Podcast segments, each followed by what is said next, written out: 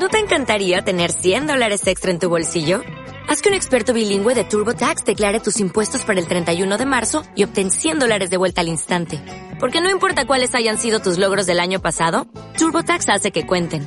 Obtén 100 dólares de vuelta y tus impuestos con 100% de precisión. Solo con Intuit TurboTax.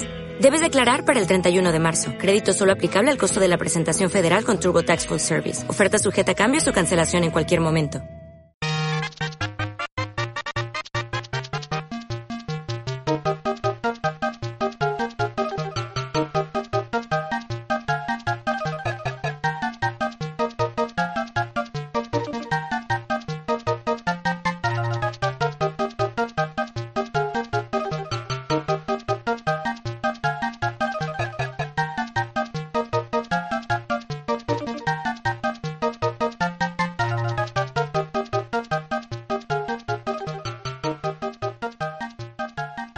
Amiguitos, bienvenidos al podcast número... ¿Lobito va a decir el número?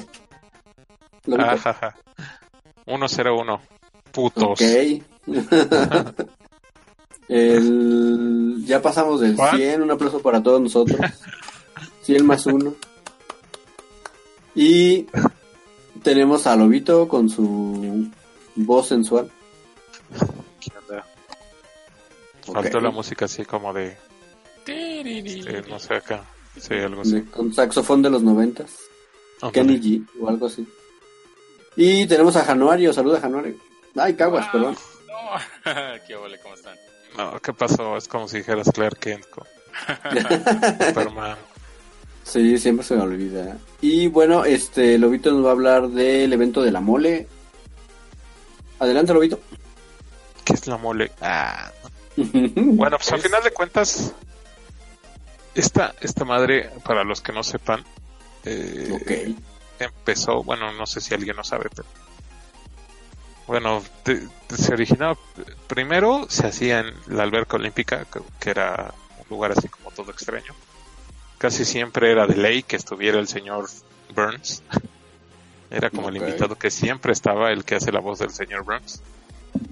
Este, era muy barato. También iba el que hacía la voz de Homero, ¿no? Sí, también era, eran como los de ley. Este, costaba creo 50 pesos en su momento. Y te daban un chingo de cómics y te daban un chingo de cosas. En ese entonces salías como con una bolsa de cómics. Y bueno, pues se fue transformando, fueron agregando cosplayers, fueron agregando invitados, este, invitados famosos, este, conferencistas, etc. Hasta lo que es hoy, que es básicamente una expo, bueno, una convención en donde hay cosplayers, hay este artistas y este varias conferencias, de- en este caso creo que hubieron youtubers también y también booths en donde puedes comprar cosas. Eh, ah, también había portafolios donde tú podías llevar este, tu portafolio de dibujos a, a, este artistas reconocidos y ellos te daban como tu opinión o te podían contratar o alguna cosa así. Entonces, eh, eh, básicamente pues era eso, ¿no? Eh, eso es la mole. Ahora, anteriormente estaban en el World Trade Center. Para los que no conocen, es como en el en una zona más o menos céntrica del Distrito Federal. Bueno, de la Ciudad de México ahora. Y ahora se movieron a el Centro Banamex, que es, es- se encuentra en una zona al norte de la ciudad. Bastante complicado el acceso y bastante caro el, el estacionamiento, 38 pesos la hora. Sobre todo en una de esas convenciones en donde pues realmente pasas demasiado tiempo porque, porque pues va, tratas de ir a, a varios, este, conferencias, varias, varias cosas, ¿no? O, por ejemplo, si vas a buscar al- alguna exclusividad, pues te vas a formar y te- a lo mejor te formas una, dos horas, ¿no? Este, ya. Y entonces, eh, eh, vamos, la experiencia fue así, se cobran 320 pesos Yo fui el día viernes porque una de las cosas que me, que me interesaban es que eh, tenían lo último de las Black Series de Star Wars. Eh, anunciaron unas figuras que, que pues me interesaban bastante. ¿no? También, este, pues ya, básicamente llegamos y una de las cosas que, que si bien me molestan y creo que los que me conocen ya, ya saben que me molesta porque pasó en el EGS, es que dentro de la mole le habían quitado la alfombra. O sea, nada más estaba el pavimento así, el oculero. Después, eh, se supone que estaban celebrando, ah, no me acuerdo, el aniversario de Batman, no sé cuántos años, no me acuerdo cuántos años. Pero bueno, No, Eso lo sabe. Creo que como 90 años. sí, algo así. 80, Ok. 90, no sé, algo Sí. así. Y este, entonces, eh, se supone, uno pensaría que, que la mole iba a tener como un tema. Iba a hacer cosas de Batman. Sorpresa, no. O sea, lo único que logra, yo iba con un amigo. Lo único que se alcanzó a ver fue, estaban unos artistas haciendo unos bosquejos de, de distintos temas de Batman, pero hasta ahí. ¿Pero qué esperabas? ¿Que estuviera ahí de perdido Val Kilmer, Michael Keaton? No, pues el Batimóvil, eh, mira, en un EGS, no hace mucho, hace como, no sé si recuerdan cuando salió Batman Arkham Asylum o, eh, ay, Arkham City. uno, Arkham City creo que fue, cuando este decidieron hacer los bustos de Batman, este, di- pintados de diferentes temáticas. Fue como una campaña. Eh, te- en el en SGS tenían los bustos y les daban como, su respectivo lugar. Algo así. O sea, ¿qué les costaba conseguir un duplicado de una armadura de Batman o el Batimóvil? El Batimóvil lo han llevado a varias conversiones. De hecho, en el unboxing estaba el Batimóvil, creo. O hace poco se realizó una, una convención exclusiva de Batman en donde hubieron eh, personajes de, relacionados a Batman en México firmando cosas. Un amigo que es bien fan sí logró ir y se subió al- a un, supongo que una réplica del Batimóvil viejito, ¿no? pero muy detallada. Entonces, si una convención medianamente famosa, porque además fue en un bodegón en Nesa, pudo eso, como la mole no pudo hacerlo, pero bueno, ese es uno, uno de los contras, ¿no? Segundo, este, pues sí, está muy bonito que estén las cosplayers, están muy Pero bonitas, de- están bien eh, sabrosas. supongo que deberían Ajá. de...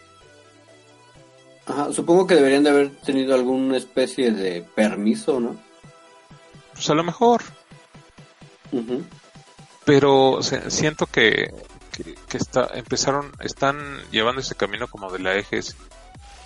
O sea, no, no tengo idea de lo de la pinche alfombra. Si lo de la pinche alfombra es como que ahor- ahorrar gastos. Alguna vez me dijeron por ahí que, por ejemplo, en colección, en convenciones en donde se puede manchar la alfombra no la ponen. Pero me puso como ejemplo eh, la convención de los perros, ¿no? Expocan. Obviamente si los perros se van a hacer del baño, pues no ponen la, la, la alfombra, pero pues aquí qué chingados, ¿no? Pero bueno, este... Tú, tú entrabas y inmediatamente a mano derecha estaba el- esta onda como de las cosplayers, este amateur, por así, no, como semiprofesionales y profesionales, ¿no? Extranjeras y nacionales. Este, A ver, deja, deja divino algo. Iban to- todas de Harley Quinn. No, no, no, ninguna. O sea, ni siquiera eh, escogieron como ese tema.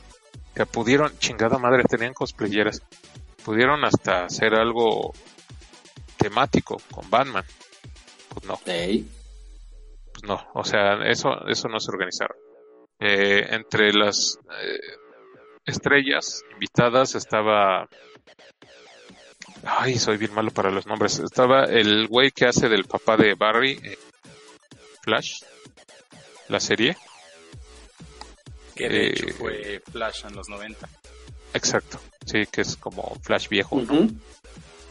Este, estaba ese, estaba, ay, solo me acuerdo que se llama, se apellida Rourke, este, el, el de los Guardianes de la Galaxia. que no sé si recuerdan, el que tiene como la cresta roja. Uy, soy bien malo Ma- para los Mary, Mary Poppins. Ándale, para los nerdos. Eh, Mickey Rourke, creo que se llama. No lo recuerdo. Bueno, estaba él. Y estaba Big Man. También. Este, y, y bueno, varios conferencistas, así como un par de, leí, leí por ahí que un par de youtubers y varias conferencias así interesantes. Este, también había una, un área como de food trucks, eh, media pinchona, pero bueno, independientemente pues era necesario porque no había el lugar para que se den una idea el, este centro Banamex. Enfrente está el hipódromo, o sea, tú estás en el centro Banamex y por las ventanas se ve el hipódromo. Eh, del otro lado hay como las caballerizas del otro lado está el periférico. Enfrente de eso está un campo militar, porque está cerca de la Sedena y hay cuarteles y madres así. Mm, eh, el lugar es pues, bastante alejado. Lo- la, la calle, esa calle no tiene nada de puestos ni nada. Y lo que sigue es periférico. O sea, para atrás son cerradas y privadas de gente mamerta y de bar uno. Entonces ahí sí no hay como para que te vayas a un Ox o un Seven o lo que sea. Entonces, ¿era food truck o era food truck? Eh, después, estaban las, las tiendas de características, ¿no? Y, pues, eh, había cosas interesantes. Por ejemplo, estaba Hasbro y te daba los precios eh, directamente. Por ejemplo, yo estaba buscando un Grievous y, y un... eh, la Ah, es que la Wave, la, la más reciente, eh, trae a varios personajes, trae dos personajes de Han Solo, bueno, tres personajes de Han Solo que incluye a Han Solo en traje de eh, Stormtrooper, y trae a Mace Window y a esta a, a la Amidala que se me fue el nombre también, pero en su traje del del episodio 1, creo, o del 2 cuando trae como no del 2 cuando trae como el leotardo ese blanco Ok, Entonces, eh, yo fui a buscar- Colección que tiene especial. que acaba de salir Ok, Este- no ha habido ediciones anteriores, algo similar. no no no no Ok. esta esta o sea lo interesante de estas dos cosas es que aquí en México no habían no han salido ni siquiera eh, para ni siquiera para para mandar o sea por ejemplo si si tú pongo el, el ejemplo del Grievous. Si tú lo habías encargado en Estados Unidos todavía no lo mandan.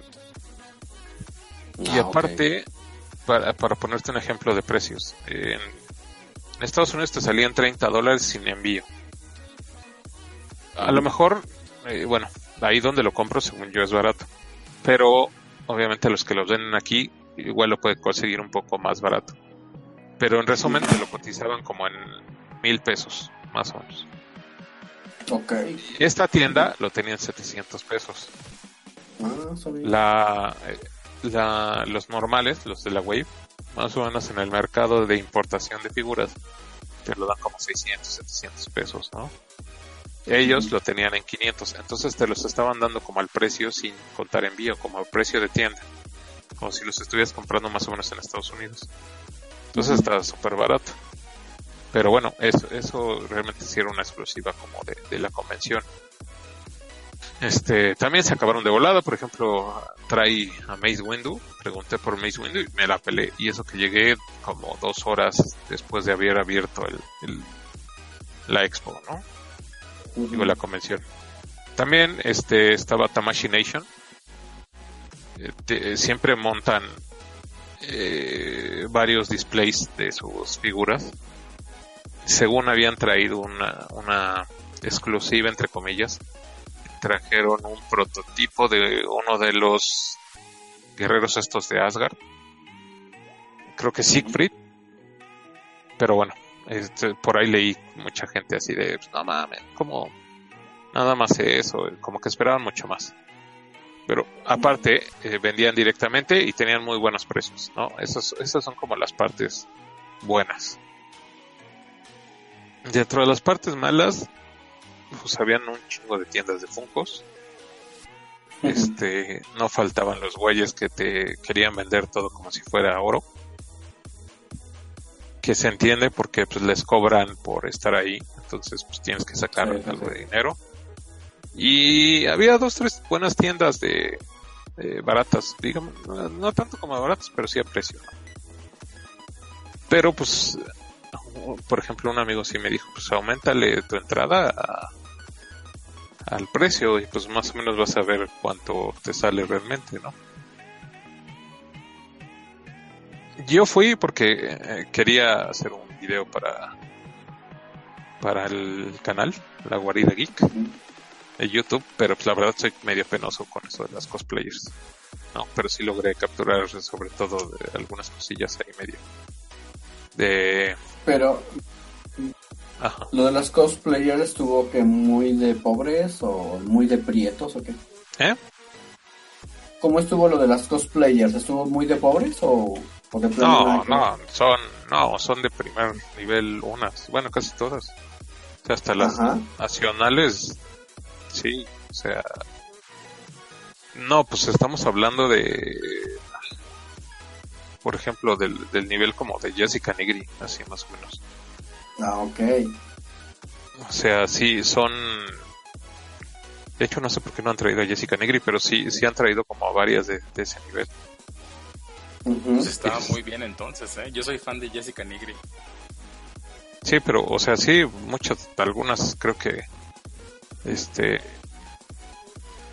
una, una, hay una que es hasta pornstar o algo así. Ok. O sea, sí, sí, sí le meten producción en ese sentido. Y las que estaban nacionales también, este, sí se veían como muy cuidadas. Y también hasta las que iban como invitadas. Que bueno, cuando fui no me tocó ver, ver tanto, yo creo. Como que hubieran más el sábado y el domingo. También estuve como que sondeando cómo, cómo estuvo como la asistencia y sí siento que les pegó estar hasta allá. Pero pues a resumidas cuentas, pues, la mole siento que dieron un paso hacia atrás.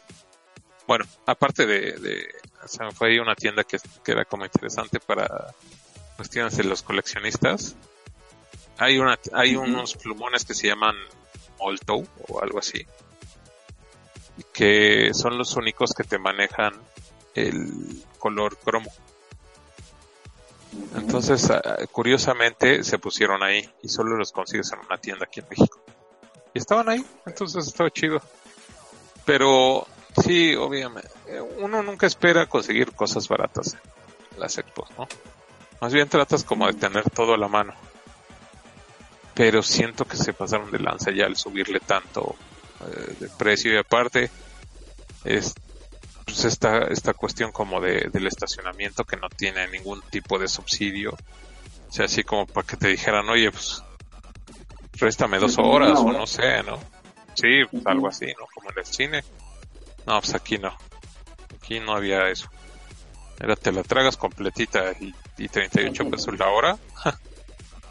Punto que te Claro. quisieras formar este por un autógrafo, pues, pinche autógrafo, aparte de que te lo cobran como 500 varos. Métele lo de la es- entrada y métele lo del estacionamiento. Pero depende también quién te firme el autógrafo, ¿no? Ya ves que una vez, la última vez que vino Stan Lee, creo fue en la Conque que eh, cobraba, no recuerdo una cantidad bastante alta, creo 2.500 o no sé, Como sí 5 cobraba mil una lana. pesos, creo. Algo Sí. así, sí, por un autógrafo. Y un güey se sacó una foto y lo publicó y hasta le comenté, ah, mira, eso vale. Así se ve una, una autógrafo de Stan Lee de tanto dinero. Y el güey como que agarró el pedo, no se molestó, pero ahí tenía su ejemplar del hombre araña, no sé qué número sería, pero con una firma de Stan Lee. Que muchos lo hacen como para, no, ah, creo yo que lo hacen como para venderlo para después, como si fuera una inversión más que un producto personal o un recuerdo Sí, personal, Sí, ¿no? de acuerdo. Sí, hay muchos coleccionistas que tienen esa mentalidad. ¿eh? Eh, por ejemplo, vi a un, a un güey que precisamente llevaba su figura de Hot Toys de, de el Mary Poppins de, de Guardianes. Hizo que se lo firmara el actor, ¿no? La caja. Debo de admitir que debes de saber cómo es el pedo, ¿no? O sea, no es lo mismo esa firma que Stan Lee, ¿no? No, sí, Entonces, eh, o sea, hay, hay muchos actores que por mucho que tenga su firma, ya sí es más que nada para ti, para tu gusto, ¿no? Sobre todo en algo tan tonto como en un Hot Toys, ¿no? Porque ahí sí ni aumenta ni disminuye de precio. Cuando lo quiera vender, va a decir, según él, va a aumentar de precio, pero yo he visto cosas que así son así firmadas y dices, no mames, o sea, no, no, no hay tanto desmadre en ese sentido. Pero menos ellos creen que sí, ¿no? Sí, Como si hubiera un sí. mercado para eso. Pero pues no, Sí. no creo que lo exista. Pero pues básicamente, pues esa es eh, la mole y eh, se están haciendo dos eventos más al año en ese sentido. Creo que hasta la mole se está haciendo cada seis meses. Pero hay otro que se llama The Unboxing Collectors, algo así. Y está mucho mejor. Eh, según yo era de los mismos organizadores de la mole, entonces por eso esperaba que estuviera bien, pero bueno. También se habló de la Comic Con y justamente un, un cuate en estos días me dijo que se supone que era este fin de semana.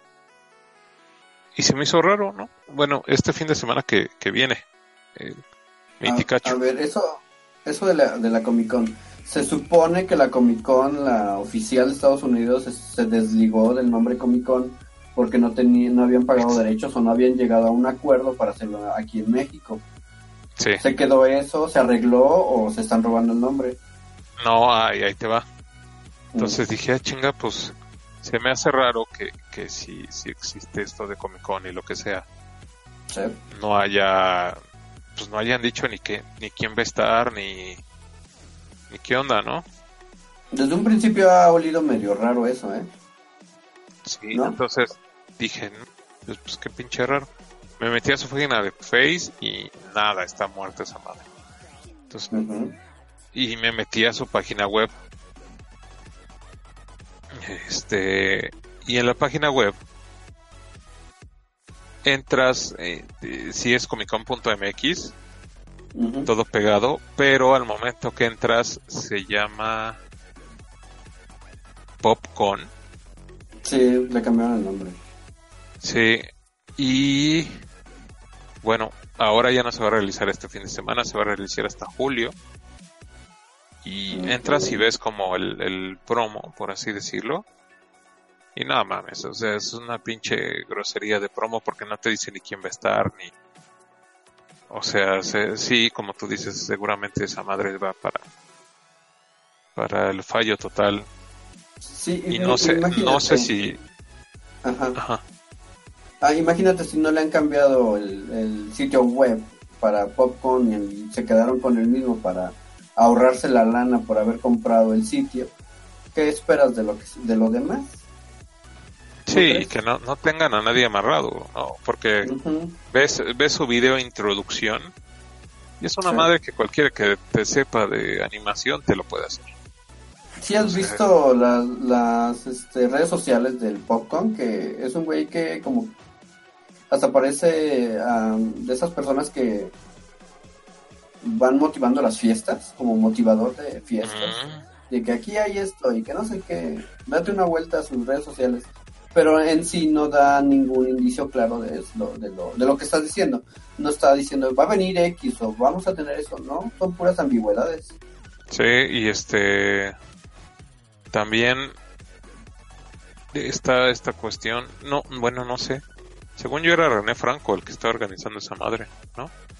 Mm, Según yo se, se derivó de lo No. de la Conque, ¿no? Si es eh, eh, René Franco, tengo entendido que tiene que ver algo con la Conque, pero con la eh, esta Pop eh, Com, eh, Popcom, como se diga, este, mm, que yo sepa no tiene nada que ver, que yo sepa. Pero, pues quién bueno. sabe. Pero sí, no, es una, es una basura. Yo definitivamente creo que si no mejoran, el próximo año no voy a la mole y mejora el unboxing, que está mucho mejor. Y este, y pues a ver qué tal la, la madre está que, bueno, controles ya se está expandiendo. Ah, A ver, de estos este, convenciones ah, en cuanto a cómics y juguetes de colección, ¿cuál es la más importante o la mejor que tú has ido? ¿Qué recomendarías ir? pues antes era la mole, pero ahorita me defraudaron.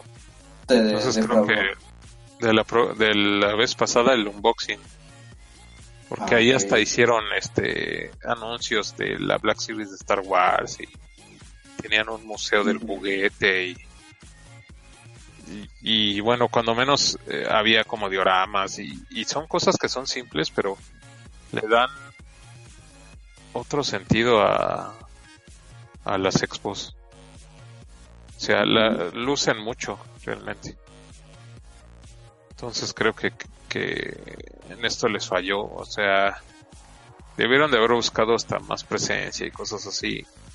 Pero pues no. O sea, se confiaron con sus conferencias, sus cosplayers y los artistas.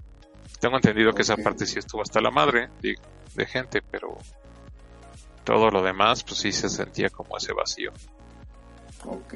¿Y crees que les esté ganando en ese aspecto la Conque? Porque pues el año sí, el año pasado sí, se fue un madrazo, creo, el año antepasado. Pues sí, pero porque fue Stan Lee. Sí. Pero ahorita, quién sabe que no, no he ido ni siquiera si, si la van a hacer, la van a volver a hacer o qué. Mm, De Tengo lo que entendido que que, se- iban a Ah. presentar eh, personas importantes, pero iban a ir a dosificarlas poco a poco. Y que cada vez que iban a nombrar, va a venir, no sé, alguien, digamos eh, un dibujante, eh, un dibujante importante, Romita, digamos, va a venir y paz y, y va a ser que un evento bastante fuerte, pero pues una cosa es lo que te, la idea que te venden y otra ya cuando la llevan a cabo. Sí, y a final de cuentas creo también que, que, pues, no sé, creo que lo último que supe de los organizadores es que estaban tratando de meterse también a, a cuestiones como de videojuegos, como de League of Legends y cosas así. Pero quién sabe. Creo que no amarró ese trato. Igual ahorita el League of Legends no está tan fuerte, imagínate. No, pues, es- sí está complicado eso de los eSports. Ujú. Pero bueno, pues sí, ya creo que fue suficiente del, de la mole. Ah, bueno, nada más como última pregunta, ¿qué te regalaste como niño grandote de ahí? Este, pues agarré el Grievous y el Han Solo. Pues esperar que llegue el Mace Windu y, y ya me emocionaron con un Eva que pedí desde Japón, un Evangelion, ¿Cuál? pero pues no lo tenían. pero cuál es, es- el cuál de todos? Es, es, El moradito. la marca se llama. Metal Build, es el Ok. Eva 01 Y es como una versión entre el cómic y la serie porque tiene como más es detalles de- de color Material metálico, ¿no? sí un poquito de metal sí Ah, sí, llegué a ver un video, no sé si lo compartiste tú, que seguramente se veía bien perrón sí. esa figura. ¿De qué tamaño? es esa. ¿De qué tamaño? son chiquitas son como 21 centímetros Ah, pero de puro placer y alegría. como tú anoche. Ah no ah. Ok. y bueno, este... Te ha- es que sí ya, ya es meterse en cosas muy clavadas de de ah bueno este se supone que ese sí lo eh, porque estaba Tamashi Nation y esos esos güeyes traen los caballeros traen un chingo de cosas de Bandai cosas de Naruto de One Piece de Harry Potter de así un chingo de cosas Eh, realmente si si eres digamos coleccionista o te gustan los videojuegos y cosas así digamos que Machination es como tu hit. Eh, Sí. Porque es como no muy caro y es como amigable para como empezarle antes de clavarte cualquier otra cosa más, más densa. Ok, Pero bueno, va. Bueno, y ahora más la última pregunta, este, de qué, ya me dijiste de la Black Series de Star Wars. ¿cuánto cuesta cada pieza? pues los precios varían, o sea, depende mucho de la popularidad de y eso lo vas a ver en casi todos lados. ¿no? Este, en un inicio eh, depende mucho de dónde lo compres, la popularidad, si lo andas cazando, etcétera, por ejemplo. Eh, agarré una un Kylo Ren sin máscara en 100 pesos en Walmart, Mm, 99 pesos. Ok, Este, digamos que el precio promedio son 500 pesos. No, el precio de salida son 500 pesos. Ya de ahí, para donde se mueva, ¿no? Por ejemplo, eh, está el Grievous y el Gamorrean Ward, que viene siendo el, el como cerdito que salían el regreso del Jedi. Salieron como ediciones de X, que son como más grandes, por así decirlo, el paquete y todo. Esas rondan en 700 pesos en. Amazon, por ejemplo. Liverpool ya le sube un poco más, o sea, tiendas como Liverpool, Palacio de Hierro, Sears, Fábricas de Francia, ya le suben como 800 pesos más o menos. Eh. Walmart, por ejemplo, te los maneja como el 650. Eh, Bodega Horrera, que es más barato, 600 pesos, ¿no? Y ya de ahí, pues ya te puedes ir moviendo a, a, a descuentos, ¿no? Por ejemplo, hace unos días tuvieron tres o cuatro este, figuras que estaban en Amazon en 150 pesos. Y así luego dan muchos bajones. Yo creo que si, si te gusta algún juguete y es como de eh, distribución normal, por así decirlo. Así llámese. Transformers como de Hasbro de la línea normal o Black Series o los de Marvel que se me fue cómo se llaman. Y este los de DC también, o sea, to- todas esas cosas, Nerf, todos esos. Sí te recomiendo que busques en muchos lados.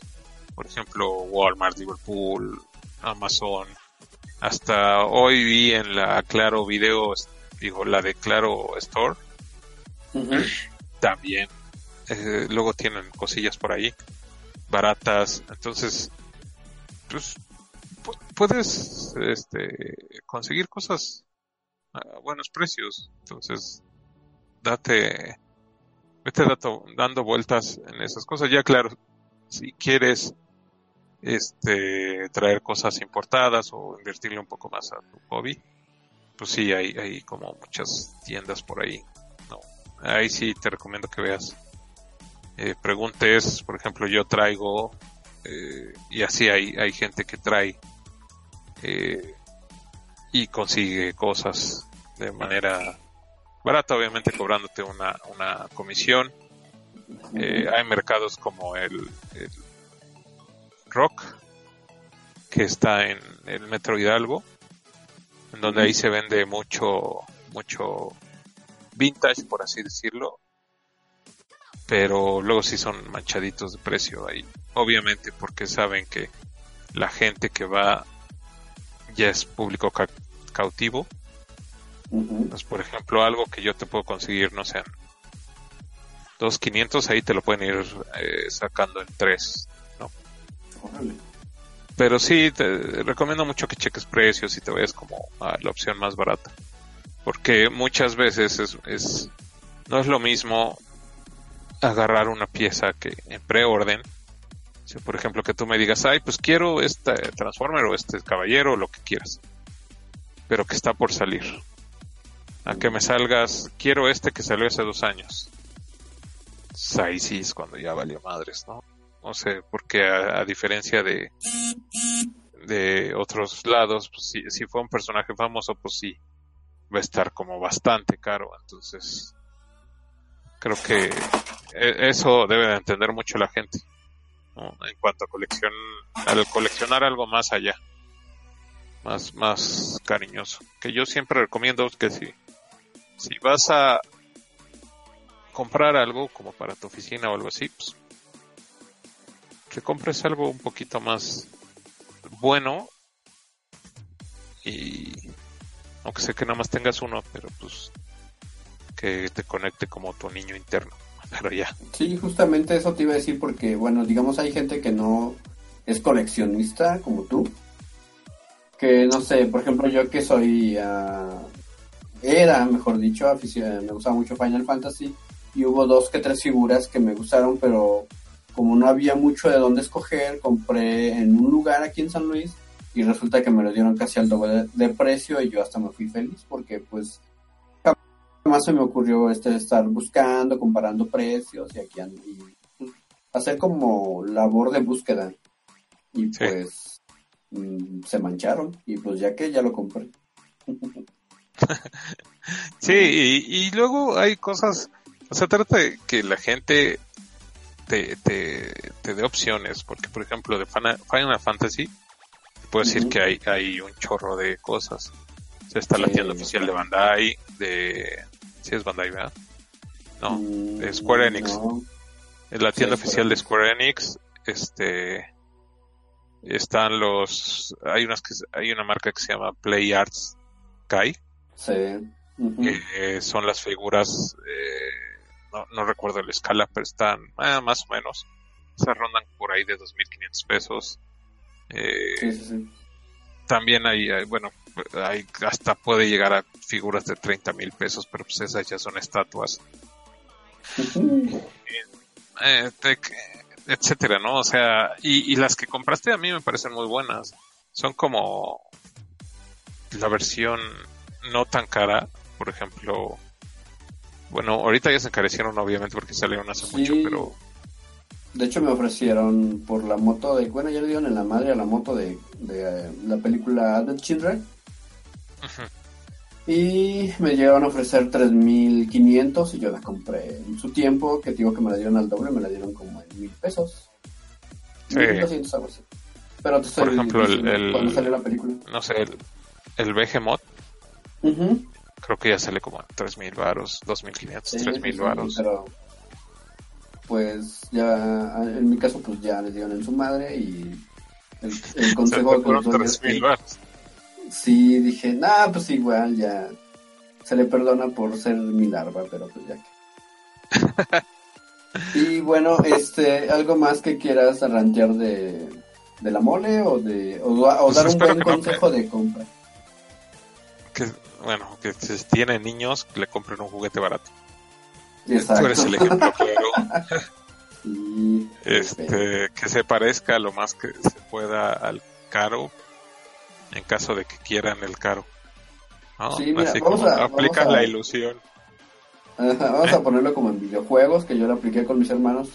Yo tenía mis controles pues originales del PlayStation 2 Ajá. y a ellos les compré de un- una marca chafa que era que Glow, no sé qué. Y pues Sí, ya, claro, se- no ellos sé qué con sea. eso. Sí, sí, sí. Y pues yo creo que respiraba si se descomponían, pero pues ellos eran felices. Porque los controles del Play pues eran, sí eran aguantadores, pero pues no quería que los agarraran. Esa sería como que la analogía más terrenal, digamos. Sí, y pues como coleccionista, creo que el mejor consejo que les puedo dar es piensen que comprar luego se vuelve un vicio. Eh, eh, y traten de comprar para ustedes, no para l- ni lo vean ni como inversión ni ni nada, o sea, cómprenlo para ustedes lo que les gusta y que no les importe a las demás personas si, si está padre, si no está padre, si a ustedes les gustó, chingón. Es como las abuelitas que tenían sus payasitos de, de Yadro o algo así se llama. Ándale. Para, venía Y a ellas la les valía madres, güey. Sí, están bien culeros. Ah, ok, pues le gusta la abuela ni pedo. Daban hasta miedo, güey. De hecho, sí. bueno, esto sería eh, todo acerca del em, evento de la mole 2019. Eh, cosas buenas hubo, creo que hubo más cosas malas. Espero y en palabras de Lobito no se convierta en el nuevo EGS, que pues sí tenía nivel por lo por lo que llegué a ver y por los comentarios que hizo Lobito y pues veamos qué sigue más adelante. Y ahora tenemos a Kawas que nos va a hablar, nos va a hablar de Delta Run, que es un juego tipo Undertale y como yo no lo he jugado no tengo idea de qué se trata. Adelante, Kawas.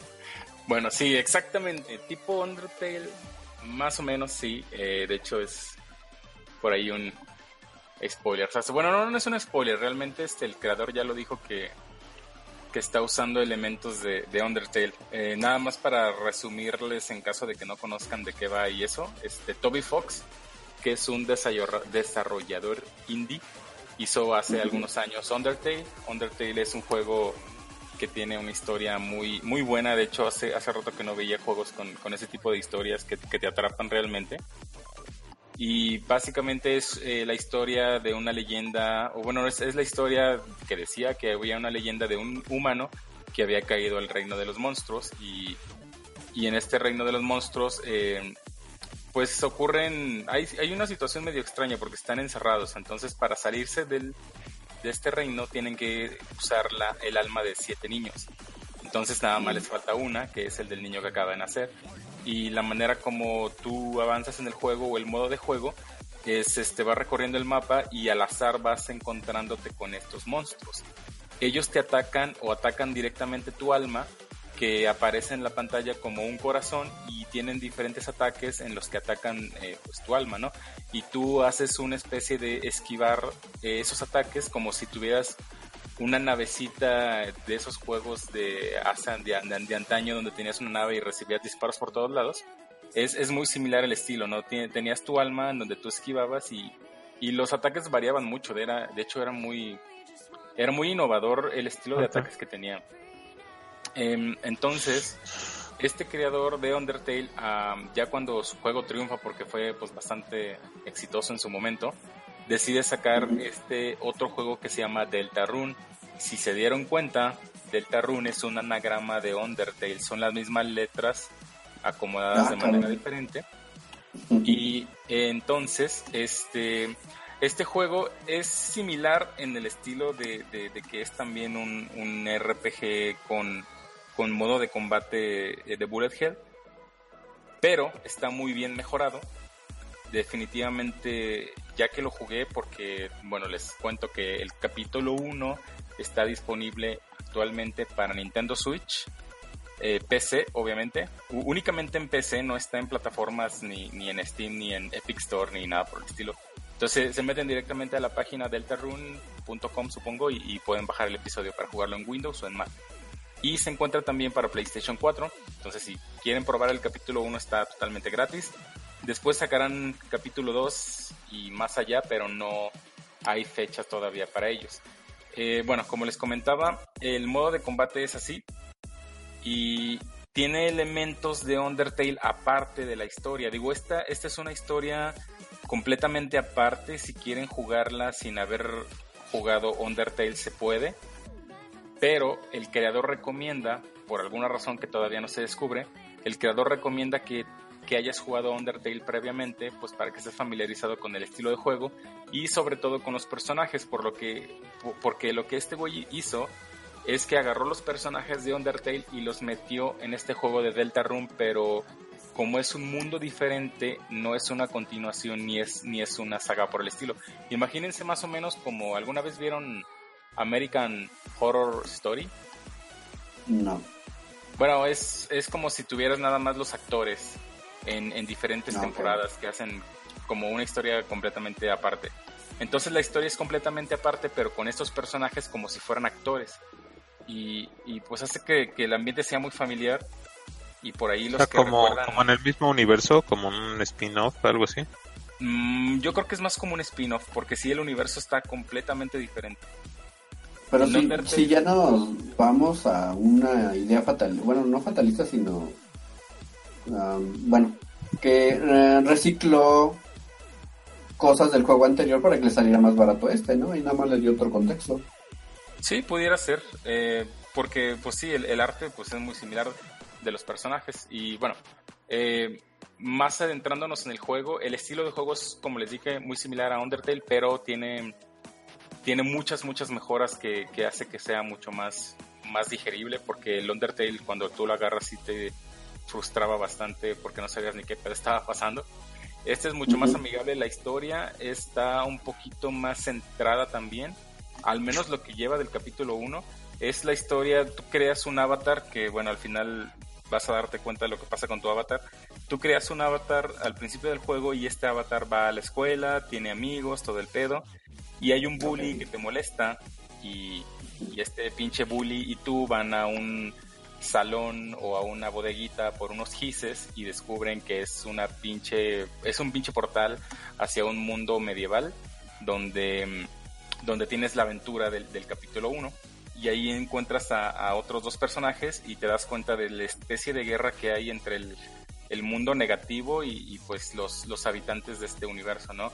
Y dicen, pues había la leyenda de que dos humanos iban a llegar aquí y nos iban a ayudar a detener eh, el desmadre que está ocurriendo de la guerra, ¿no? Y, y, se, y se pone muy chingón porque pues te adentras mucho en, en, la psicología de los personajes y, la historia está, está bastante atractiva y está muy, muy digerible. Créeme que se te pasa de volada y, y te llegas a preocupar realmente de, lo que pasa con estos, con estos personajitos, ¿no? A pesar de que usan puro texto, no hay voces ni nada, o sea, sientes está muy bien redactado, es muy bien está muy bien diseñado y, creo que es parte de lo que ya trae em, Undertale.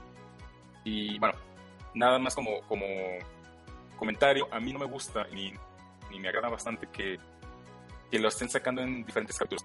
Haya sido el capítulo 1 y que más allá del capítulo 2, como que me gusta más experimentar la historia en, en su totalidad, ¿no? Pero, vamos a ver cómo le sale el modelo a, Toby Fox. Que por ahí hay que, que el empezó con la idea de este juego porque eh, en un sueño le llegó el final de un videojuego y el vato dijo, ah, quiero hacer. Entonces está haciendo ahorita la historia para llegar al final del videojuego que el vato soñó, ¿no? Está medio ahí sacado de onda el, asunto. Ok. Em, hay un, bueno, dices que es episódico, ¿hay un pase de temporada que te estén vendiendo o Aún no, de hecho está gratis en todas las plataformas, no han dicho costos, no han dicho fechas, simplemente es como para ahorita enganchar a la gente. Y yo creo que está viendo a ver si pega para pues aventarse lo demás, ¿no? Ok, he escuchado varios programas ah, de gente muy entusiasta de los Bullet Hells, este, ah, de hecho hasta ah, tengo entendido que les molesta que ya con que sea un juego donde sea de navecitas y tengan miles de balas o de disparos que se aparezcan en pantalla, uh, sí hay una diferencia bastante marcada entre un verdadero bullet hell a uno que nada más sea, no sé, algo similar que creo que el más representativo es Ikaruga, algo así. Uh háblame un poquito de su gameplay. ¿Es, eh, ¿Es lo que me estoy imaginando, un juego de naves o no? No, no, no, como te comentaba, en vez de una nave, imagínate que es tu corazón. Y es igual que el. Es igual que el Undertale, aquí tu personaje también tiene un alma y se representa por un corazón. Entonces tú lo que ves en la pantalla es un corazón y ese corazón tú lo manejas con, con el joystick, ¿no? Izquierda, derecha, arriba, abajo, eh, para todos lados. ¿Y el, scroll es de arriba hacia abajo o es lateral o cómo es? No, no hay scroll, simplemente se queda estático. Es que haz cuenta que es como un encuentro en, en, Final Fantasy donde tú vas caminando por el mundo y de repente, ¡pum!, se te aparece un, un encuentro al azar, ¿no? Entonces es como, como si tuvieras ahí el enemigo y el enemigo te estuviera atacando, pero tú estás estático, no vas avanzando ni nada. Eh, entonces, eh, ahí lo que te digo que se me hace muy, muy eh, innovador, vaya, es que mm, los, cada enemigo tiene un, un modo diferente de atacar y por ejemplo hay unos que se complementan. Hay uno que es de soporte y hay otro que es totalmente ataque. Entonces, por ejemplo, uno te rodea y tú tienes que ir moviéndote en base al patrón para no tocar la, la orilla de las balas que te están atacando, ¿no? Mientras hay otro ah, que, que te lanza de arriba hacia abajo. Entonces tienes que irte cuidando de moverte en ese patrón circular que te está rodeando y esquivar lo que te va llegando de arriba hacia abajo también. Y conforme los vas derrotando, pues se va haciendo más sencillo, ¿no? Porque ya una vez que derrotas a lo mejor al que era el círculo que te rodeaba, ya te liberas para moverte con mayor libertad y esquivar lo que viene de arriba hacia abajo, pues más sencillo. Ah, entiendo. Pero ah, no sé por qué. Bueno, eso no me suena a un bullet. Al que de la vieja escuela, si lo quieres nombrar así, se escucha interesante este gameplay. Sí, definitivamente no, no, es, no es como la vieja escuela, es, es algo muy nuevo, pero pues entró dentro de esa categoría porque pues te atacan por todos lados y tú vas esquivando a final del día. Mm, funcionaría yo creo como un... ¿Llegas a jugar Geometry Wars? Sí, más o menos. ¿Funciona así? Sí, sí, sí, tiene cierto parecido. Ah, ok, ya, ya más o menos tengo idea. Y este... Tú, Ajá, no disparas, solamente esquivas. ah, ok. Em, ¿Algo más que quieras agregar de Deltarune? Uh, yo creo que sí vale la pena, al menos para los que estén en esas tres plataformas, que le den una, una probada. Eh, sí te recomiendan que juegues Undertale, pero para mi gusto creo que no es necesario. Creo que lo poquito que he visto hasta ahorita en el capítulo 1 son como guiños, porque a lo mejor ahí, ahí va un spoiler para los que no han jugado Undertale, pero hay, hay un personaje en Undertale que sabe que tú eres un jugador y que está dentro de un juego y, y que controla, por ejemplo, es el que te borra este, los juegos, el, guardado del juego, el que te controla y el que sabe cuántas veces lo has jugado, es el que te lleva como que un conteo. Y este güey cuando, cuando tú lo ves aquí en Delta Run te guiña el ojo como que, ah, es la primera vez que te veo, o no será, y te guiña el ojillo. Entonces, bueno, aquí este es nada más como, como que es, es la única parte que, que se ve que tiene continuidad, ¿no? Porque este personaje todavía está como como vaya, como Deadpool, ¿no? Que Deadpool sabe que está en un cómic, este mono sabe que está en un videojuego y sabe que tú eres un ah. videojugador, ¿no? Entonces, es como, romper la cuarta pared. Sí, sí, así es. Ok. Uh, ¿Tú lo jugaste gratis o compraste o qué hiciste para jugar? No, como te decía, ahorita está gratis el capítulo 1 para estas tres plataformas, entonces lo bajé gratis para el Nintendo Switch y ya veremos cómo manejan el sistema de pago más adelante. Mm, ¿Eso quiere decir que si lo vas a comprar los siguientes juegos episódicos, ahí te vas a quedar? Ah, fíjate que sí lo voy a jugar porque, como te digo, la, historia está tan, tan bien hecha que, que sí te atrapa. Créeme que sí, sí te engancha una vez que, lo empiezas. Ah, y es como cuando le dan droga a un niño, ¿no? Y ya, mira, te la regalo. Y ahí te va el otro, y ya el otro, ya hasta cuando acuerdas, ya eres un maldito Un adicto sucio, así es. De hecho. Ok, bueno, esto sería todo de Deltarune, Kawas. Sí, este, chequenlo, digo, aprovechen ahorita que está gratis, la neta, si no lo han jugado, creo que vale mucho la pena. Bueno, yo diría que no lo jueguen porque no están Xbox. y este vamos a tener a Lobito. Y vamos a hablar de Anthem, pero como ya le está dando en la madre a todas las consolas y todo eso, pues no se lo vaya a descomponer en mi computadora y mejor vamos a hablar de The Division 2, que lo está jugando Lobito. Adelante. No, pues Anthem en realidad en computadora creo, no sé si esté, pero pues, ese, sí no se chinga. Solo se chinga Xbox y PlayStation 4. De hecho. A ver, eh, háblame de tu, háblanos de tu experiencia de Anthem. Y creo que la comparación más directa sería Destiny. Exacto. Vamos a empezar ahí. Yo jugué un chingo, bueno, pues ya saben algunos, eh, jugué Destiny un chingo, eh, Destiny 2 un poco. Y bueno, esperaba que eh, Anthem fuera, hiciera una transición interesante, ¿no? Y fuera como el sucesor de Destiny. En cuanto a juegos de ese estilo. ¿Sucesor espiritual sería? Sí, no, más que nada que llenara como el vacío que, ya había hecho Destiny al cagarla, ¿no? Entonces, este, llega Anthem y no. pues, primero le quise dar como una, este, un, un chance, ¿no? O sea, el juego no es malo. Es eh, mediocre, creo yo. O sea, lo, lo que iba jugando no era, no era malo. O sea, el, control era muy parecido a si jugaste Mass Effect, obviamente de Bioware, eh, te darás una idea de cómo era el control. Eh, entonces, para un juego de disparos, control así tan tieso, a mí me parece un defecto bastante grande, ¿no? Eh, siento que debieron de haber eh, recurrido a alguien de, de otro estudio para que les ayudara en cuanto al control. En cuanto también a, a lo que viene siendo la, la creación de las parties, también hay una cuestión mala ahí, negativa. Por ejemplo, en Destiny, tú siempre vas acompañado de tu party, ¿no? Las cuatro personas. Uy, otras tres personas. Pero vas al, digamos que los núcleos eh, donde decides a, a qué misión hacer o recibes las recompensas, etcétera, y vas acompañado de tu gente. En este caso, cuando llegas a, a estos pueblitos, como los conocíamos, te separan. O sea, terminando la misión se acabó. Ya no puedes seguir eh, con tu party y ahí. O sea, si, si no estás en un chat de voz afuera del juego, pues se acabó y entonces tienes que volver a hacer, entrar a otra misión para volver a hacer tu party. Un gran defecto para un Estaban juntos, digamos, en la citadela, en las, ¿cómo se llamaba? En Destiny Citadela o algo así. Ajá. Sí, pon tu. Ciudadela. sí. Ok. Eso era básicamente un, lobby. ajá. Eso era básicamente un lobby. Aquí no existe ese Ajá. lobby entonces. Eh, en conjunto, no. Ok.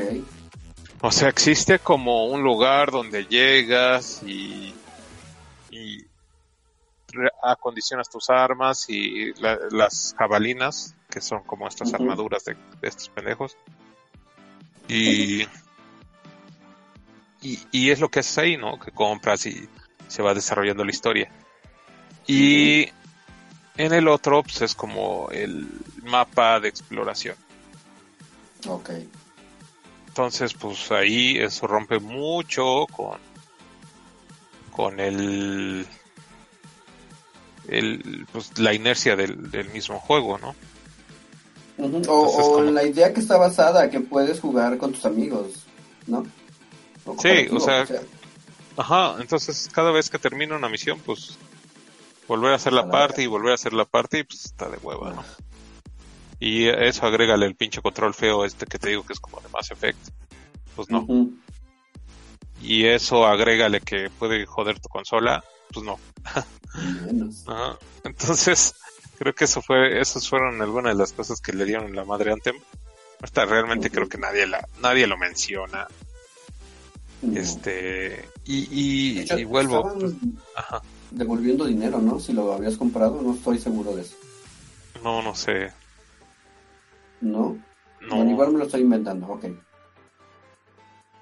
pero, pues bueno, o sea, entonces pasamos a algo un poco más agradable, ah, Ujú. Que vendría siendo The Division 2. No jugué Division 1, ahí creo que me vas a tener que echar como la mano, pero sí estuve como investigando que, que algunos de los cambios y cosas así.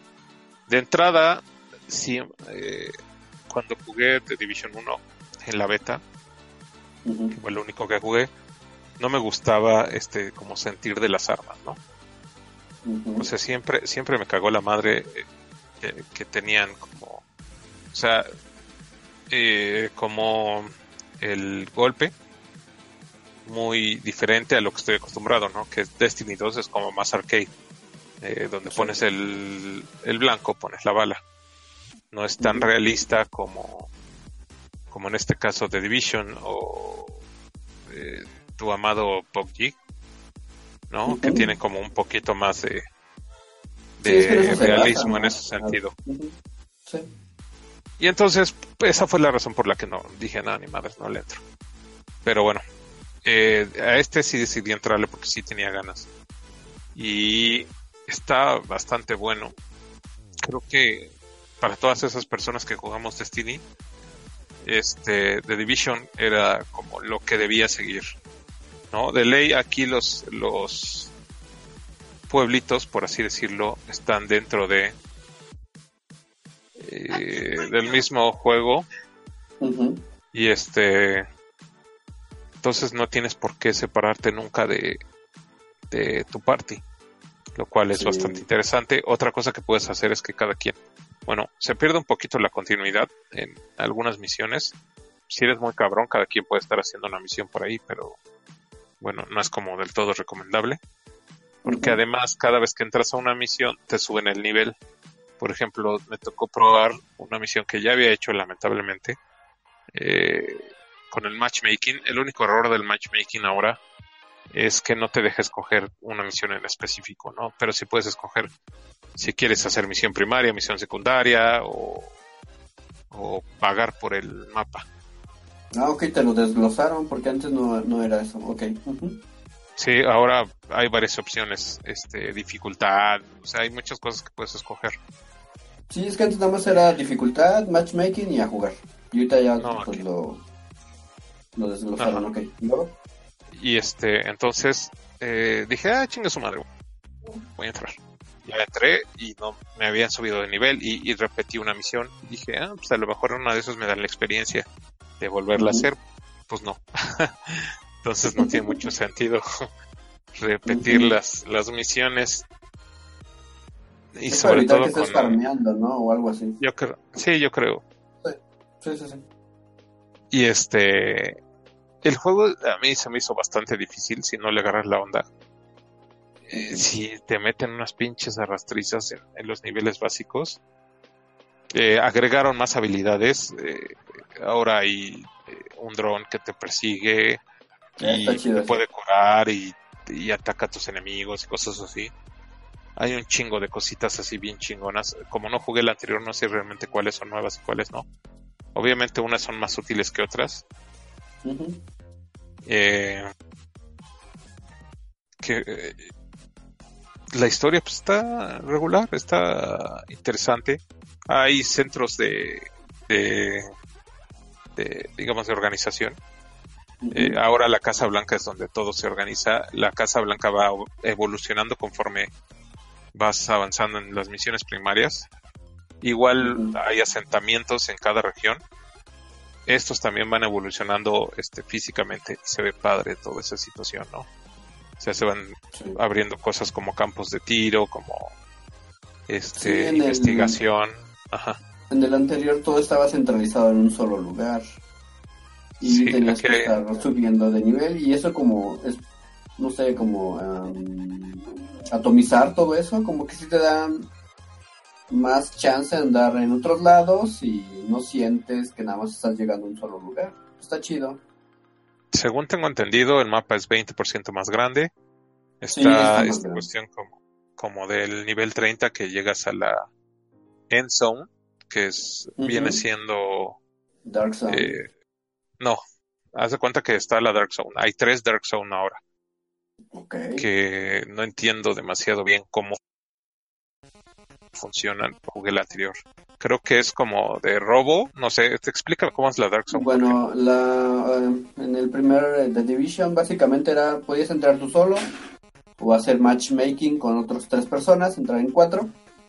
Y básicamente era este lootear en todo el mapa.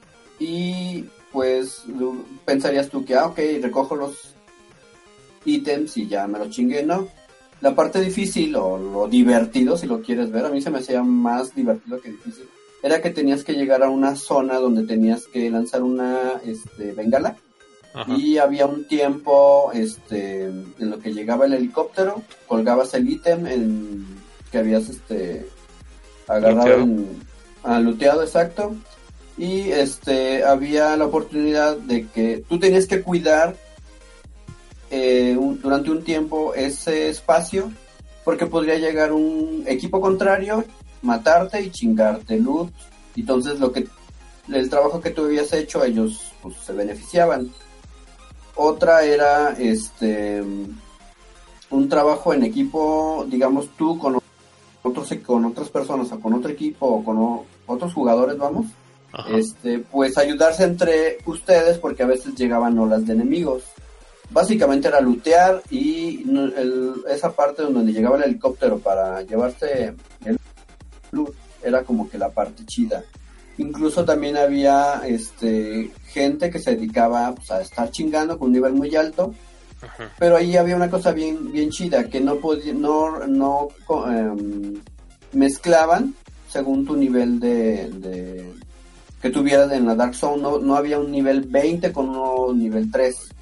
O sea, como que había una paridad más o menos donde estuvieras tú, este, no estuvieras como tan vulnerable, digamos. Pero, Pero a la Dark Zone le puedes entrar en cualquier nivel. Mm, bueno, tenías que, en el primero tenías que tener, creo, el nivel, creo que también era 30, porque no te da acceso luego, luego. Ah, ya, sí.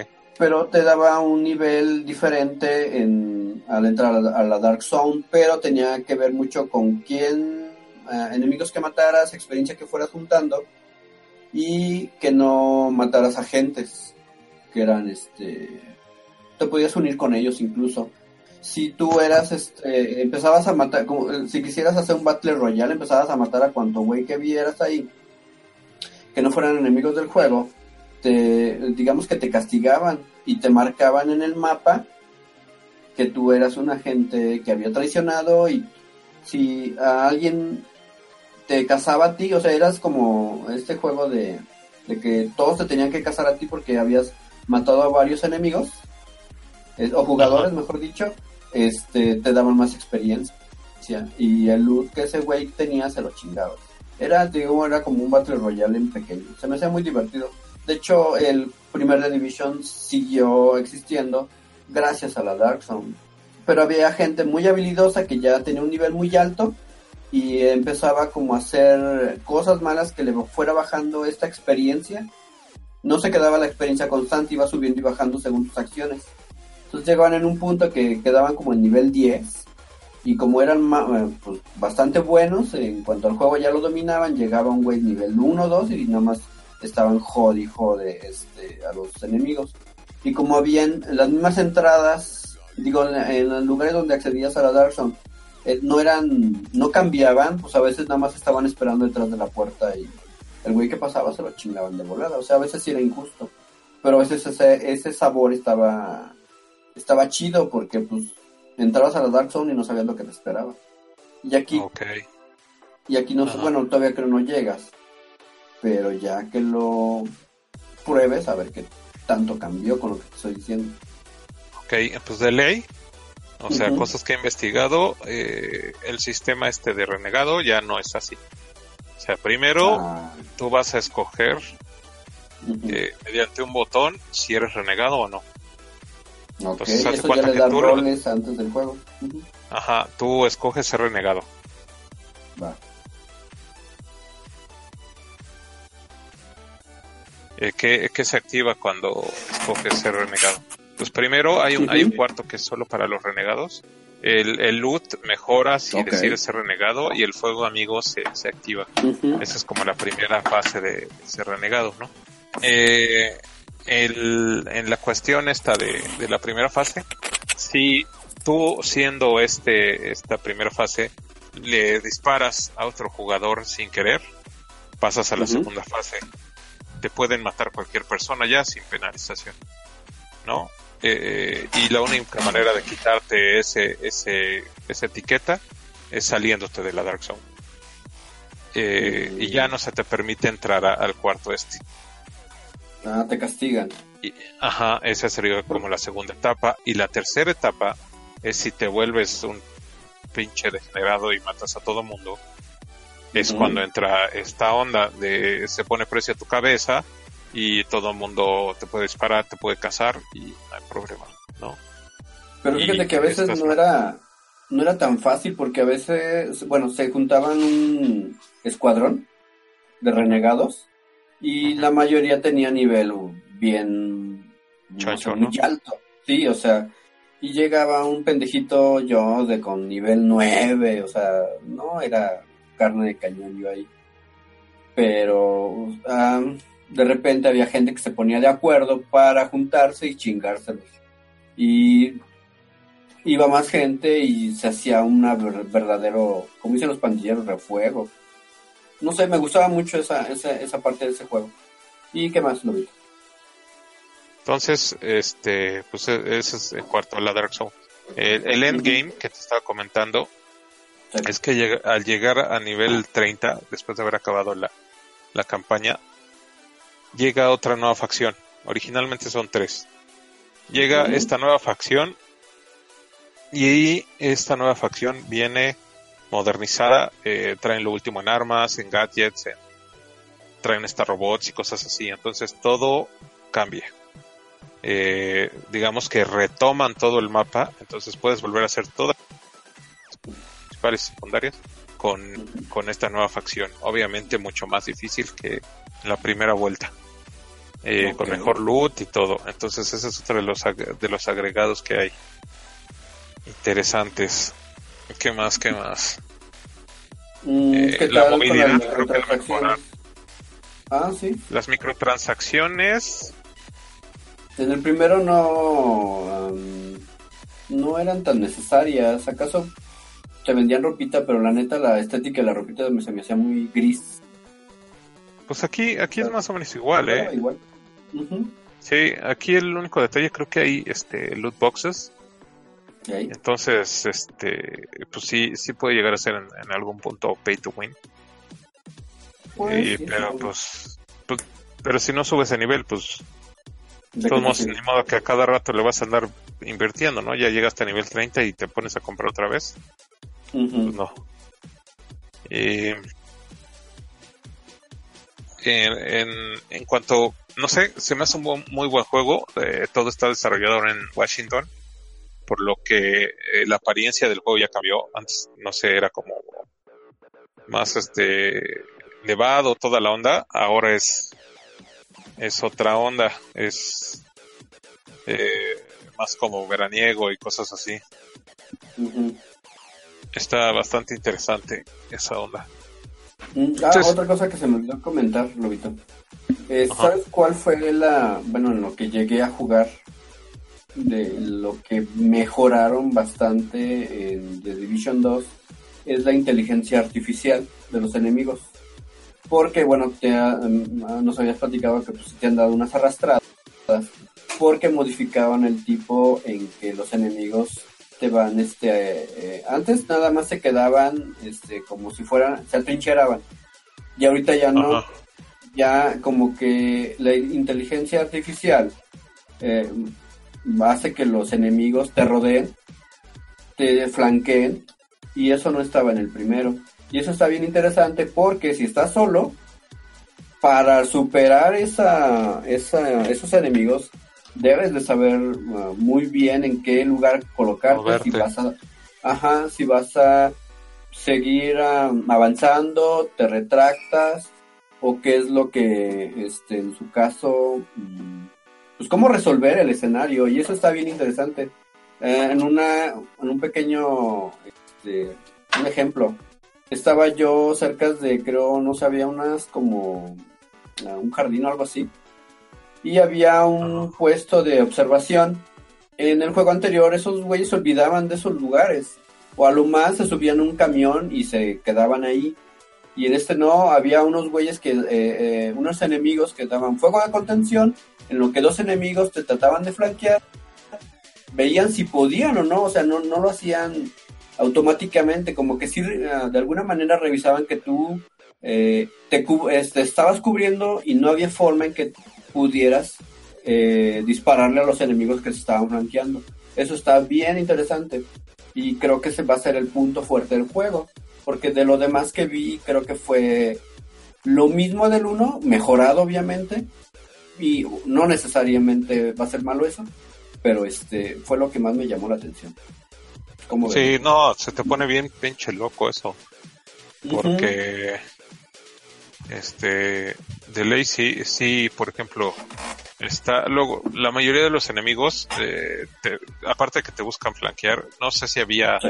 también enemigos que se te avientan a la carga, Ah, sí, eso no es este, los de como con unos, este, bastones, pero Bats, bien sí. enajenados, o sea, de un golpe te bajan, eh, en niveles más avanzados.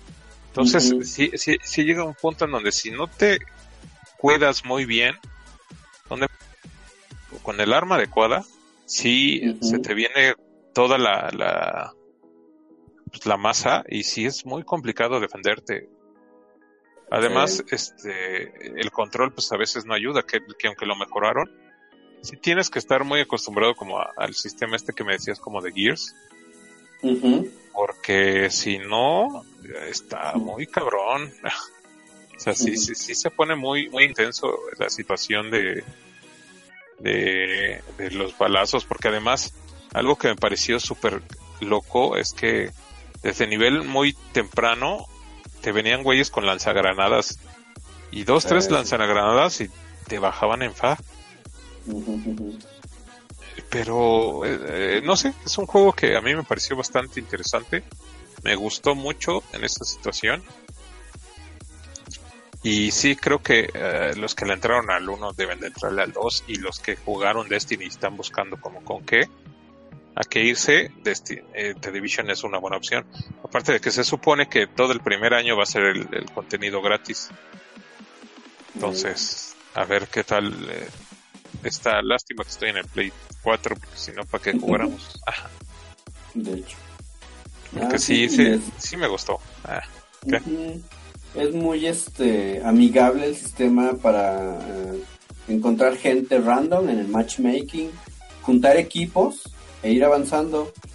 Eh, mm, bueno, eh, te había platicado que hubo gente cuando estuvo en el Game Pass que me había invitado a jugar el de Division 1 y pues ya era un nivel yo muy alto y pues yo me lo sentaba con un balazo a los enemigos que ellos batallaban bastante, ¿no? Y yo, la neta les dije, a lo mejor han de haber dicho, ah, pinche vato mamón, pero les, yo les iba a ensuciar la, experiencia.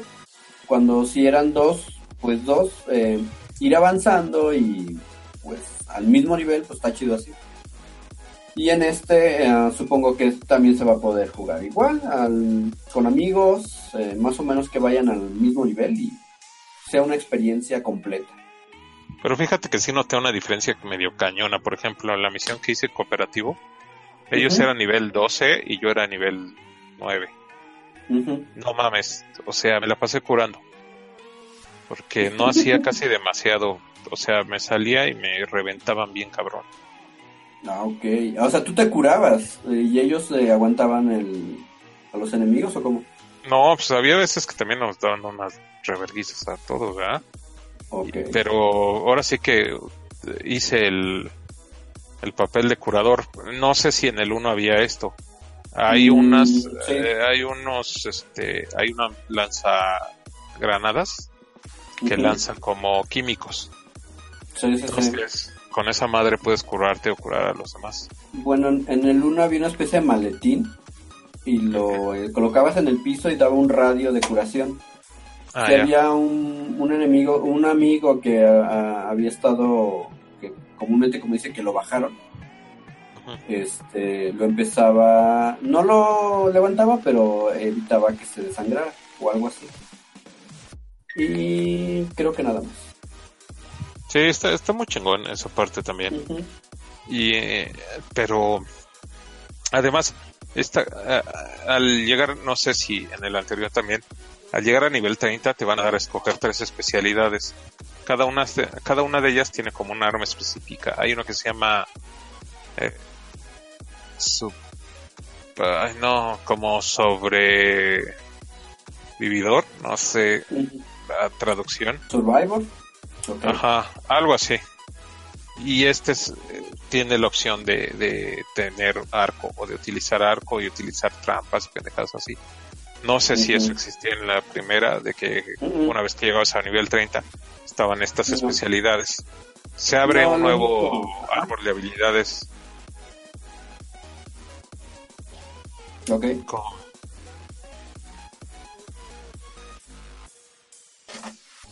¿Eh? Te escucho, no, entonces este es esta onda del nuevo árbol de habilidades, pero entonces en el primero no había nada de eso. No, no sé. No, no había. ah, ok. Este, no, bueno, entonces estaba un árbol de, de habilidades, era un, un, crisol muy pequeño. Y según ibas acumulando experiencia, ibas este, desbloqueando eh, de, si eras defensivo, creo que te daban un escudo, si eras curador, algo así. Pero el que más me gustaba era este, ah, no recuerdo cómo se llamaba la categoría. pero era cuando te, mm, te mejoraba las armas y te ayudaba mucho a, a, creo, la movilidad. Y la que casi nadie escogía, según mi experiencia, era este de, que traías un escudo, lo reforzabas y era básicamente un... Te convertías como en un tanque, algo así. Y era muy, muy, pero eh, muy pequeño el, el, el crisol de, de habilidades que te daban. Obviamente que en esta segunda parte mejoraron ese aspecto. Sí, está, está muy cabrón, o sea, sí creo que lo mejoraron bastante. Estaba leyendo que de plano eh, escucharon mucho a los los desarrolladores, escucharon todas las quejas del beta y cosas así. Hicieron una lista, una, una serie de cambios impresionante. Pero bueno, no sé, es a mí en lo personal me gustó. Creo que Ubisoft obviamente tienen los los bugs ahí clásicos, es ya Pero- marca de Ubisoft. sí, pero pero no sé, siento que está bastante bien hecho. Es, hasta el momento creo que uno de los mejores juegos que han salido en el año, claro está. Ujú. Ok. Y bueno, este, ¿vas a seguirlo jugando o nomás va a ser un ratito? Era como que la pregunta pertinente. Pues sí, sí, lo- no he llegado al endgame, entonces quiero Ajá. llegar y ver qué onda, porque otra cosa que no dije fue que los la creación de clanes está como bien sencilla. Entonces, Ah, ya, ya entré en un clan este de latinoamericanos y hay muy buena comunicación, realmente eh, te van saliendo como si fuera como PC, como League of Legends, por ejemplo, te sale el chat abajo y te van apareciendo los mensajes de tu clan. Se ven a una del muy chiquita. ¿Juego? ¿Una aplicación o qué es? No, dentro del juego. ¿En serio? Eso no estaba en el Sí. primero. Y, es- y es como súper amigable porque, por ejemplo, tú les puedes poner este entrar en sociales, en tu menú principal, entras en sociales, clan, y les mandas un mensaje, ¿no? Por ejemplo, yo les pregunté, oigan, ¿cómo puedo ayudar a la gente? Porque no salía como un botón per se. Y ya me explicaron, ¿no? O cómo podemos ayudar a subir el clan, ya te explicaron. O quién necesita ayuda o cosas así. Pura gente buena onda porque en otros lados te trolean o te, no te bajan de pendejo. X. Bueno, que ha sido Sí, mi sí. experiencia, ¿no? Sí, aquí bastante este, ayudadores. Claro que mientras estás explorando no ves a nadie más. O sea, siempre y cuando tú, tú tienes que hacer la parte. Y eso a diferencia de Destiny, ¿no? Que tú estás tú estabas en un en áreas comunes y tú veías eh, diferentes enemigos, ¿no? Digo, diferentes guardianes. O sea, había gente que a lo mejor estaba farmeando ahí al lado tuyo que no tenía ni, ni por qué este estar en eh, igual que tú, No haciendo la misma actividad. Ajá, sí, sí, sí. Y aquí, lamentablemente, eso no está. O sea, si tienes que hacer una party para, para explorar, una party para hacer misiones. Creo, creo esto, esto que acabas de, de decir no, no lo había visto, no sabía. Y esta integración social en el mismo juego, que lo intentó hacer Fallout 76, que no lo, no lo supo ni cómo hacerlo, ni tiene bases para que logre esto que hizo Ubisoft con The Division 2. Creo que eso le da una experiencia pues mejor, ¿no? Ok. Pues sí, no, o sea, ahorita, ahorita que lo que te lo estaba comentando realmente extraña, extraño eso de Destiny, porque ah, muchas veces, pues sí podría, podí- te podían ayudar a hacer ciertas cosas. Claro que Sí. cuando entrabas a una, a hacer una cosa específica, eh, no sé, sacar un arma, lo que sea, ya ahí, este, desde escenarios anteriores ya se te cortaba la experiencia comunal, por así decirlo. Sí, pero, Pero, ¿cómo pues, es que contactabas a esas personas de una manera externa, no? No, pues chat abierto. Ah, sí, pero O sea, este, no micrófono abierto. lugar. Sí, sí, pero me refiero, digamos, estoy en el clan. Qui- Quieren de, digamos, eh, que estuvieran Destiny. Quiero el, um, matar a un enemigo o ganar o que me den esta arma. ¿Cómo, ¿Cuál era la más importante del primer Destiny? ¿Longhorn o algo así? El Galahorn, sí. Esa, la Galahorn. Y pues eh, tendría, en, en, el caso normal de Destiny, pues estar en la ciudadela o como se llame. Conseguir andar perreando gente ahí, básicamente. A que entrar en una parte que hayan integrado en el juego, en esa parte social. Y estar en un clan que quiere lograr el mismo objetivo que yo.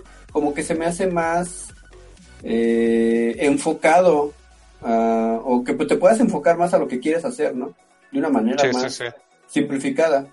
Sí, te ayuda mucho más. Y, y, bueno, eso, eso ya lo metieron un poquito más en Destiny 2.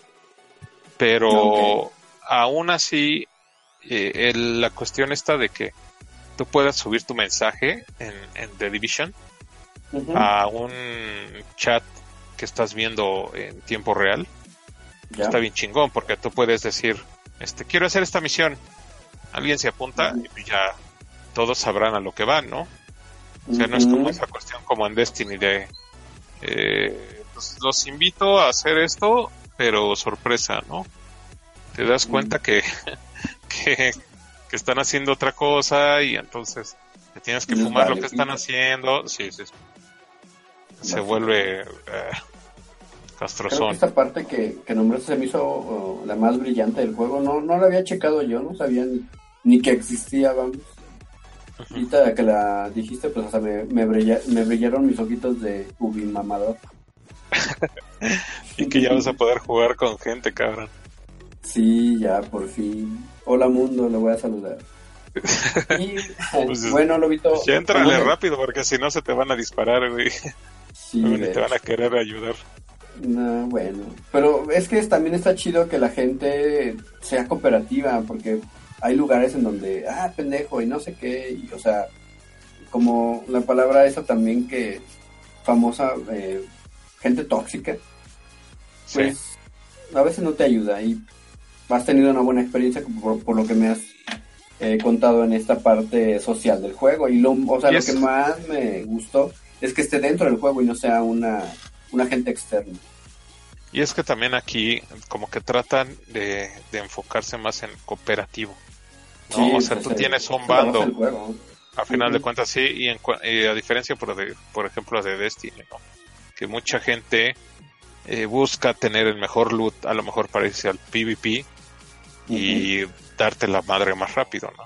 Entonces, ahí a lo mejor no hay tanto ese nivel de cooperación de que eh, necesito hacer esto. Ah, bueno, órale, le entro y te ayudo que hay aquí, porque aquí aunque te vayas al PvP que ya hay, el PvP ni te va a soltar equipo, ni te va a ayudar a subir de nivel, ni nada. O sea, nada más es pura diversión y se acabó.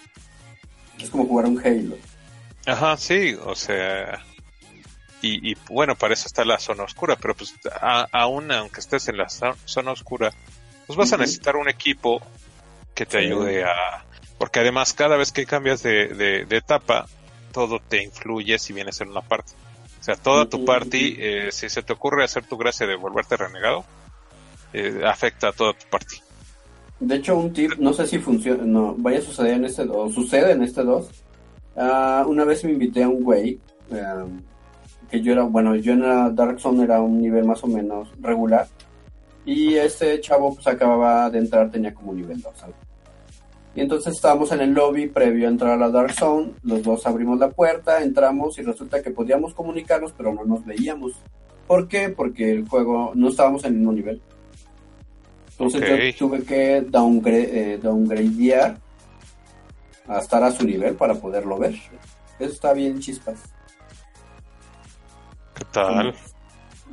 Ah, pues está bien chingón. O sea, ya vimos que pues, sí, sí vale la pena. ya está. Bueno, eso sería todo de Division 2. Y ahora los avisos parroquiales de parte del tío de todos los niños, Lobito el único que sigue aquí presente porque a uno le robaron el celular y el otro ya se fue. ya, se lo, ya se lo robó su esposa. Sí, bueno, pues este fue casi un monólogo. Pero bueno, ahí sigue la guarida gamer. Digo, la guarida geek. La guarida gamer era la otra madre que ya no existe. la guarida geek. En Voy Facebook vamos, vamos, vamos bien cabrones, este, subiendo números de forma grandiosa. Este, ya les tenemos los regalos, eh, van a aparecer en el video de YouTube.